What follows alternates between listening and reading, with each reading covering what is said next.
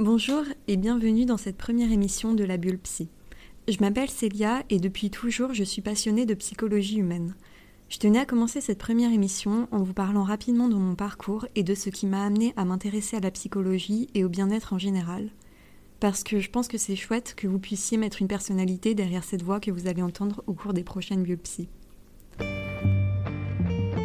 Vous l'aurez compris, c'est l'heure de la Bulle. On va aussi en introduction parler un peu de bonheur, de ce que l'on peut placer derrière ce mot. Et puis surtout, je vais me servir de cette première émission pour vous présenter un peu les suivantes et pour vous parler de ce que je cherche à transmettre à travers. Donc je m'appelle Célia, j'ai toujours été plus ou moins attirée par les sciences humaines et tout particulièrement par la psychologie et la sociologie. Comprendre l'être humain m'intéressait déjà bien avant que je puisse mettre des termes dessus ou que je lise des livres de développement personnel d'ailleurs. Dans mon enfance, je trouvais déjà ça hyper intéressant d'observer les comportements des gens, leur changement de comportement surtout, et la manière dont ils interagissaient les uns avec les autres. J'ai toujours été douée pour cerner les gens, mais globalement, malgré cet intérêt, je suis toujours restée loin de ce domaine, et ça ne fait que quelques années que je me suis vraiment plongée dedans.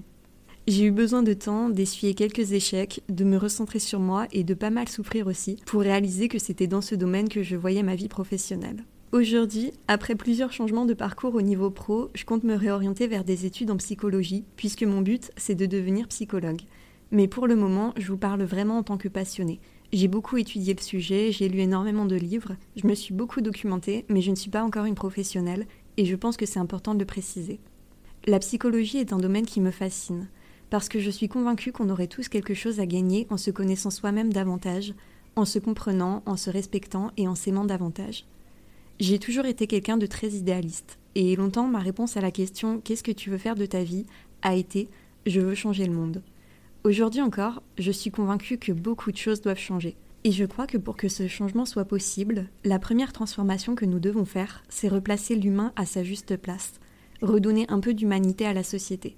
Je crois que la psychologie peut vraiment aider, et c'est pour ça que j'ai envie d'en parler. Je trouve qu'on a trop tendance actuellement à sacrifier le bien-être mental, et d'ailleurs, si j'ai mis autant de temps à comprendre que la psychologie était ce qui me passionnait réellement, c'est bien pour cette raison. On ne se laisse pas le temps et le loisir de se découvrir pleinement. Nous ne sommes finalement pas habitués à nous accorder de l'importance, à accorder de l'importance à notre bonheur. Et c'est ce que j'aimerais qu'on fasse ensemble à travers ces quelques émissions. Nous nous accordons très peu de temps pour chercher ce qui nous rend réellement heureux, et pour aller vers cette chose une fois que nous l'avons trouvée. Nous ne nous écoutons que rarement, souvent par manque de temps ou parce que nous sommes bloqués dans une certaine routine. Nous ne cherchons pas activement des moyens d'être heureux. Pourtant, le bonheur a toujours été quelque chose d'important. L'être humain s'est toujours questionné à ce sujet. Les philosophes de l'Antiquité s'interrogeaient déjà sur le sens de ce mot et sur les moyens d'être plus heureux. Le bonheur peut se définir de bien des manières. Et d'ailleurs, je vous invite de tout cœur à prendre quelques minutes pour trouver votre propre signification avant d'aller plus loin.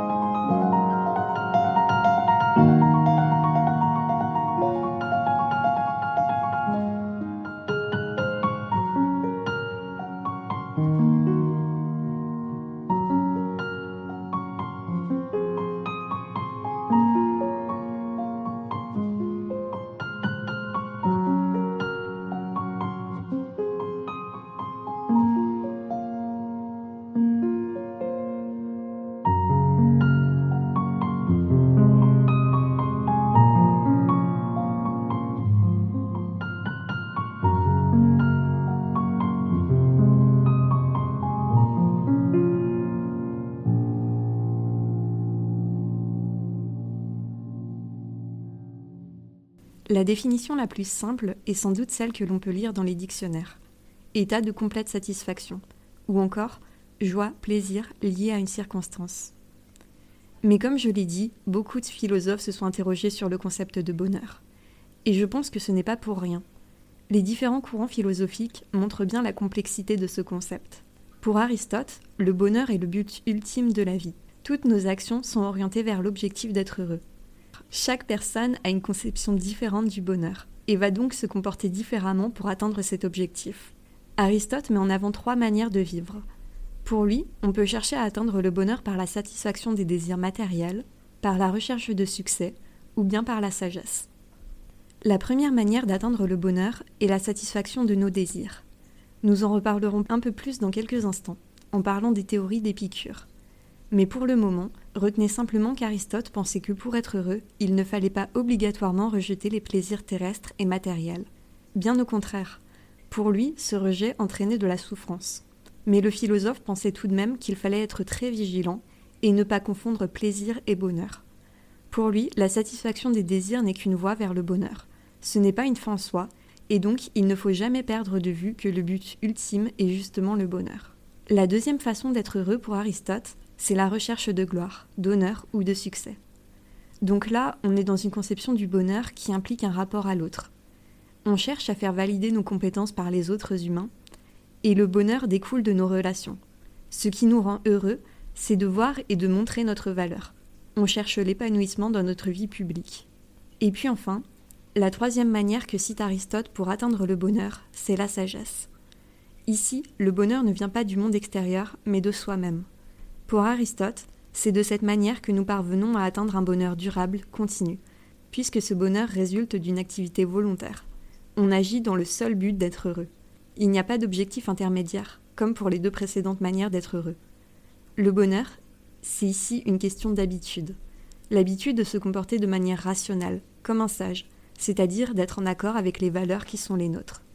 Avec la vision du bonheur d'Aristote, nous avons un peu parlé du lien entre désir, plaisir et bonheur. Et si on envisage la satisfaction de nos désirs comme une manière d'atteindre le bonheur, je pense qu'il est important de se poser la question suivante. Est-ce que pour être heureux, il faut satisfaire tous ses désirs?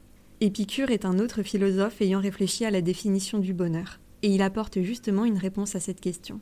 Le désir, selon Épicure, est une force qui nous pousse à aller vers quelque chose. Le désir naît du manque c'est parce que nous n'avons pas cette chose que nous la désirons. Et nous allons tenter de l'obtenir dans le but d'éprouver du plaisir. Le philosophe associe le bonheur à la recherche du plaisir. Tout être vivant peut éprouver du plaisir et de la douleur. L'être humain n'y échappe pas. Et naturellement, nous avons tendance à fuir la douleur et à aller vers le plaisir. Mais pour Épicure, l'homme peut se tromper. Il peut croire que la réalisation de certains désirs lui apportera du plaisir, alors qu'en fait, elle lui apportera davantage de souffrance. Le bonheur, selon Épicure, c'est la recherche de plaisir. Mais cette recherche ne doit pas se faire n'importe comment. Le philosophe nous dit que le bonheur ne peut pas être atteint dans l'excès. Pour être heureux, il ne suffit pas de poursuivre le plaisir. Il faut apprendre à ne combler que les désirs qui nous apporteront réellement du plaisir. Il faut donc modérer le désir. Épicure pensait qu'il fallait se maîtriser pour être heureux, être maître de ses désirs et non l'inverse. Pour savoir à quel désir nous devons répondre et quel désir nous devons ignorer pour être heureux, Épicure propose de les classer en trois catégories. Les désirs naturels et nécessaires, les désirs naturels mais non nécessaires, et les désirs non naturels et non nécessaires. Les désirs naturels et nécessaires sont en fait les besoins. Ils dépendent de notre nature humaine et sont indispensables à notre survie. C'est par exemple manger ou boire. Ces désirs doivent obligatoirement être satisfaits. Ensuite, on a les désirs naturels mais non nécessaires. Ces désirs ne sont pas indispensables à notre survie, mais ils restent naturels parce qu'ils viennent de nous-mêmes, de notre personnalité. Par exemple, manger un aliment précis, quelque chose que nous aimons. Nous pourrions très bien survivre en mangeant autre chose, mais nos goûts font que nous préférons cet aliment-là et pas un autre. Épicure dit que ces désirs peuvent être satisfaits, mais avec modération. Et enfin, Épicure nous parle des désirs non naturels et non nécessaires. Ces désirs peuvent être considérés comme des caprices. Ils ne sont pas naturels, donc ils ne viennent ni de notre nature humaine ni de notre personnalité, et ne sont pas non plus nécessaires, donc on pourrait très bien vivre sans. Et pourtant, nous avons tout de même tous certains désirs faisant partie de cette catégorie. La plupart du temps, ils apparaissent suite à un conditionnement. Naturellement, nous n'éprouvons pas ce désir, mais il finit par apparaître à cause de notre environnement ou de la société. Actuellement, énormément des désirs que nous pouvons avoir font partie de cette dernière catégorie. Le capitalisme joue sur nos désirs, nous incite à désirer tout et n'importe quoi. Notre société nous pousse à vouloir toujours plus. Pour Épicure, cette dernière catégorie de désirs, donc les désirs non naturels et non nécessaires, ne doivent pas être satisfaits pour être heureux. Ils constituent une limite à ne pas franchir. Si on commence à satisfaire ces désirs, on se met à vouloir tout et n'importe quoi. On se met à rechercher la satisfaction de désirs inutiles, et cette recherche est vaine, parce qu'il y aura toujours autre chose à désirer. Donc nous ne nous satisferons jamais de ce que l'on a, on ressentira toujours le manque d'autre chose. On ne ressentira plus le même plaisir en satisfaisant nos désirs naturels, et donc on ne pourra pas atteindre le bonheur. Beaucoup d'autres philosophes, à beaucoup d'autres époques, ont eux aussi apporté une définition au bonheur. Mais je ne pense pas que ce soit pertinent de tous les citer ici, et mon but n'est vraiment pas de vous assommer avec des concepts philosophiques. Je trouvais simplement qu'il était important de commencer par tenter de définir le bonheur, puisque c'est ce vers quoi on va tenter d'aller à travers ces biopsies. Encore une fois, je vous invite sincèrement à essayer de donner votre propre définition, sans forcément accorder trop d'importance à ce que vous avez pu lire ou entendre à ce sujet, mais vraiment en vous concentrant sur ce que vous jugez réellement important pour être heureux ou heureuse. might seem crazy what I'm about to say.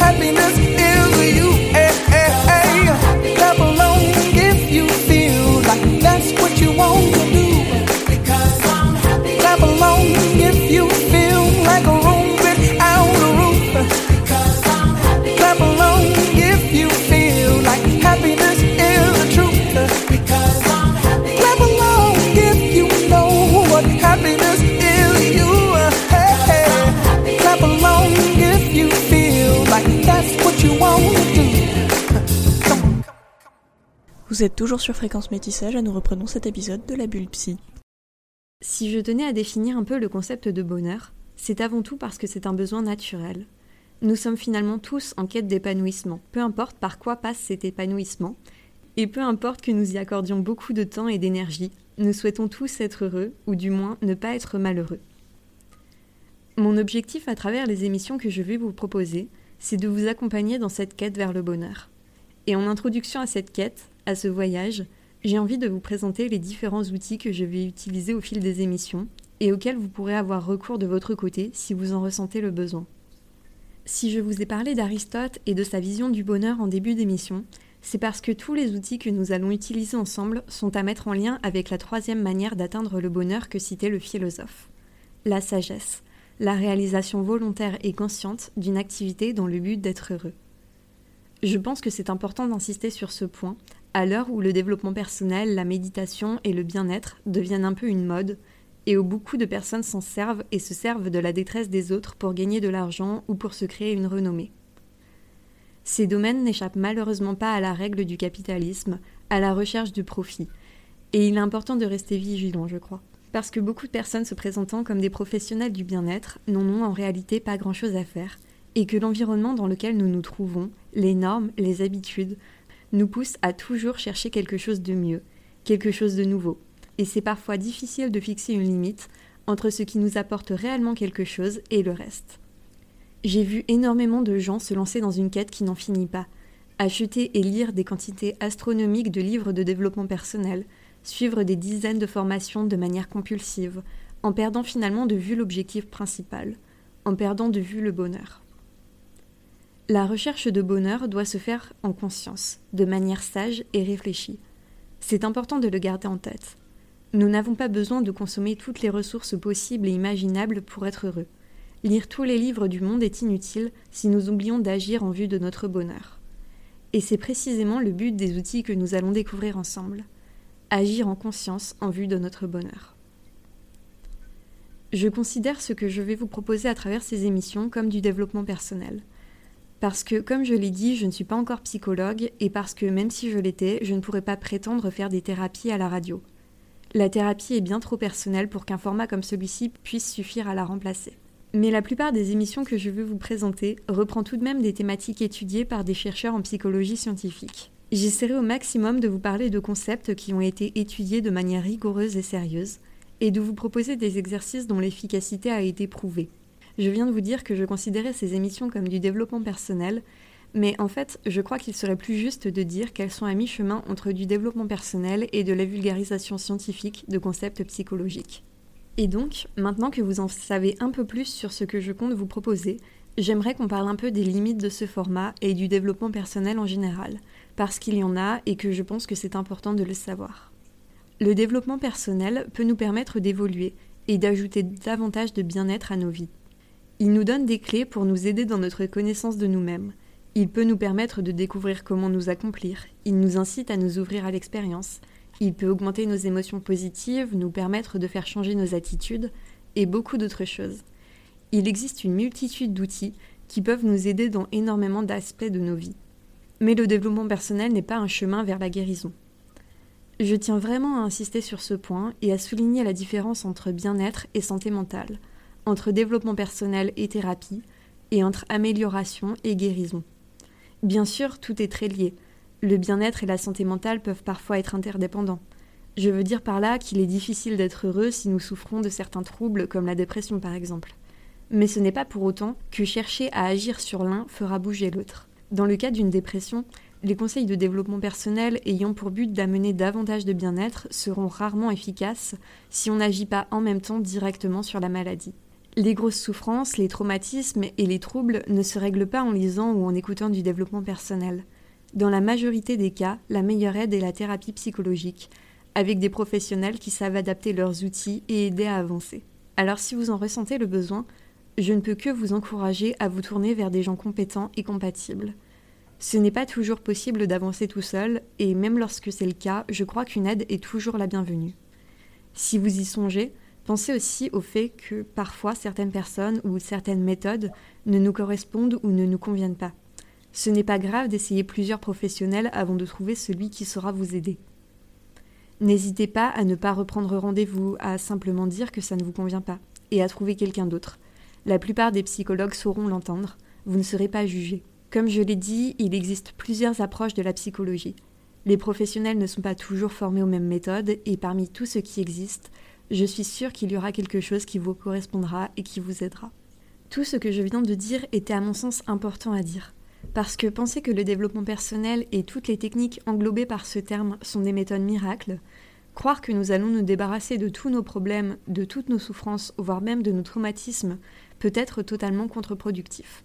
Si on croit qu'une méthode est miraculeuse, qu'elle marche à tous les coups, pour tout le monde, et donc qu'elle va forcément tout changer pour nous aussi, et que finalement on n'arrive pas à régler nos soucis avec cette méthode, on peut très vite se mettre à culpabiliser. L'échec peut faire que nous nous rabaissons, il peut renforcer nos idées noires et réduire notre estime de nous-mêmes. Encore plus si notre santé mentale est déjà fragile. Donc, je le répète une deuxième fois, il n'y a pas de méthode miracle, de procédé qui marche pour tout le monde. Fuyez les personnes qui vous diront le contraire.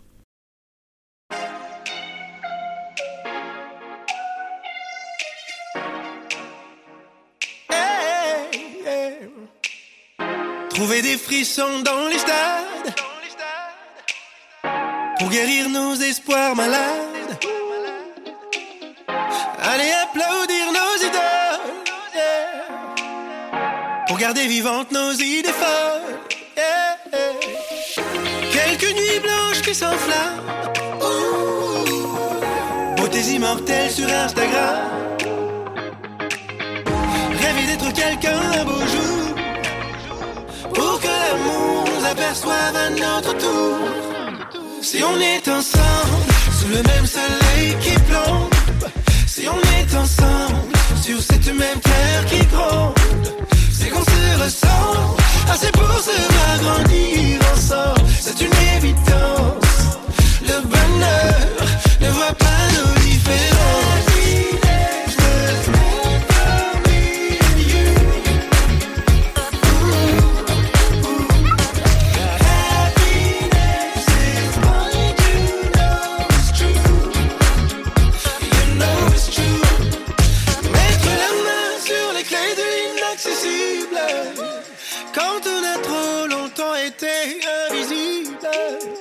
Manger à sa faim, conduire son destin, le rire des enfants, un peu plus de temps, rêver de ne plus devoir faire sans. Si on est ensemble, sous le même soleil qui plombe, si on est ensemble, sur cette même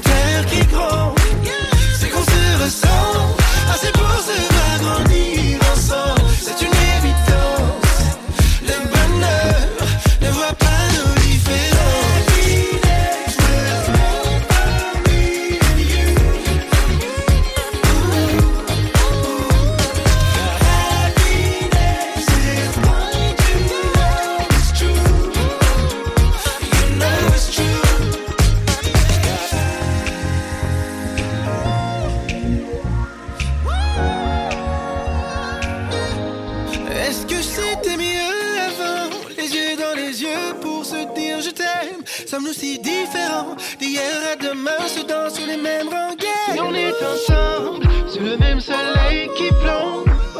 Si on est ensemble Sur cette même terre qui gronde. C'est qu'on se ressemble. Assez pour se agrandir ensemble. C'est une évidence. Le bonheur ne voit pas nos différences sous le même soleil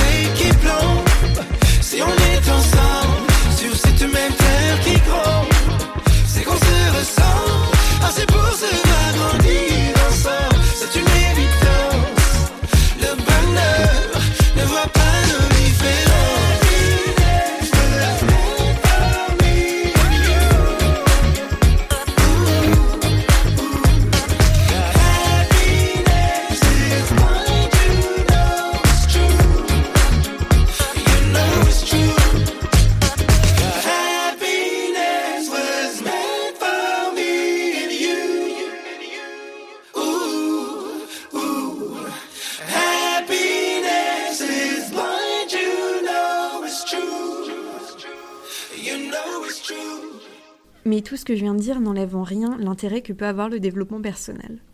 Même s'il n'est pas salvateur pour les personnes en réelle et profonde souffrance, il peut se suffire à lui-même si notre santé mentale est stable, si vous cherchez juste davantage de bien-être et non la guérison. Et pour les personnes pour qui ce n'est pas le cas, le développement personnel peut tout de même être un super outil complémentaire.